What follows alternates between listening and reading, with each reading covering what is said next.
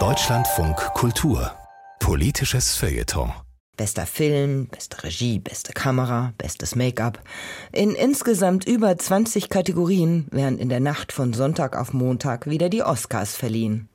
Man könnte meinen, das seien mehr als genug. Keineswegs findet die Schauspielerin und Entertainerin Gail Tufts, nachdem sie alle Oscar-nominierten Filme gesehen hat. Vielmehr sollte es in diesem Jahr eine weitere Kategorie geben, und zwar den Kotzkar oder Reiher-Oscar.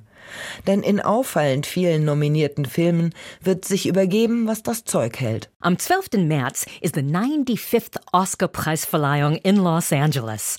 Als Amerikanerin sind die Academy Awards für mich ein Pflichttermin, ein mich mit der Heimat verbindender Anlass zu feiern, wie the 4th of July oder Halloween.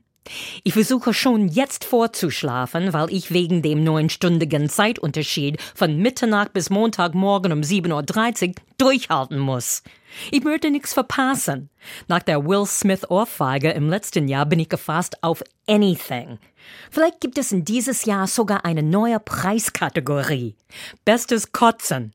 Denn in diesem Kinojahr werden nicht nur Preise übergeben. Ich habe mir alle nominierten Filme angeschaut und mich gewundert, wie oft und in welcher Menge imposant gespuckt wird. Es wird energetisch erbrochen, minutenlang, und der Schwall des Erbrochenen fließt intensiv und ausdauernd wie die Wasserfälle am Niagara. Die Konkurrenz ist rabiat. Das Fantasy-Movie Everything Everywhere All at Once hat gute Chancen, als beste Film ausgezeichnet zu werden. Und the brilliant Hauptdarstellerin Michelle Yeoh als beste Schauspielerin. Aber sie ist auch in the running für die neue Oscar-Kategorie. Yeoh ist meisterhaft. Als Leinwanddiva und Kampfkunstheldin, vor allem aber als Brechexperten. Dramaturgisch sinnlos kotzt sie einen langen Strahl auberginefarbener zäher Flüssigkeit all over the set. Anne de Amas ist nominiert als beste Schauspielerin für ihre Rolle als Marilyn Monroe in Blonde, aber auch für den Reihe-Oscar für die Szene, in der sie direkt in die Kamera erbricht, sodass wir ZuschauerInnen direkt angekübelt werden. Volltreffer.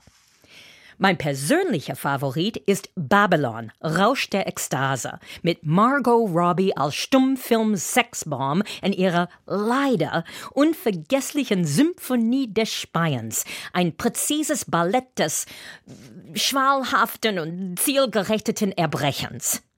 Natürlich gibt es auch The Best Foreign Film Kotzka. Er geht an Schweden und die Satire Triangle of Sadness mit einem viertelstündigen Vomitorium auf einer Yacht voller Reiche und Mächtiger und der feinfühligen Sunny Mellis, die in einem Interview zum Film sagte, Zitat, Kotzen hat am Ende auch etwas Erlösendes. Genau, wir brauchen diese Szenen als eine Art kollektives Detox, als Befreiung, nicht nur von der Pandemie und von Masken vorm Gesicht, auch von jahrelangen Ängste über unsere Gesundheit, unsere zerbrechlichen Körper, unseren zerbrechlichen Planeten vor Krankheiten und Kriegen und Chaos und Hilflosigkeit, Kontrollverlust und Unsicherheiten, Verzweiflung und Sterblichkeit und Sarah Wagenknecht, ich kotz im Strahl! Die letzte große Körperfunktion-Kontroverse in Hollywood gab es 1973 mit dem Horrorklassiker Der Exorzist mit der schockierend nonstop in grün kotzenden zwölfjährigen Linda Blair. Damals waren die USA am Ende des Vietnamkrieges mittendrin im Watergate-Skandal, kurz vorm Abgang der korrupten Nixon-Regierung. Damals, wie heute, war sehr viel intensive innere Reinigung nötig. Der Exorzist gewann zwei Oscars.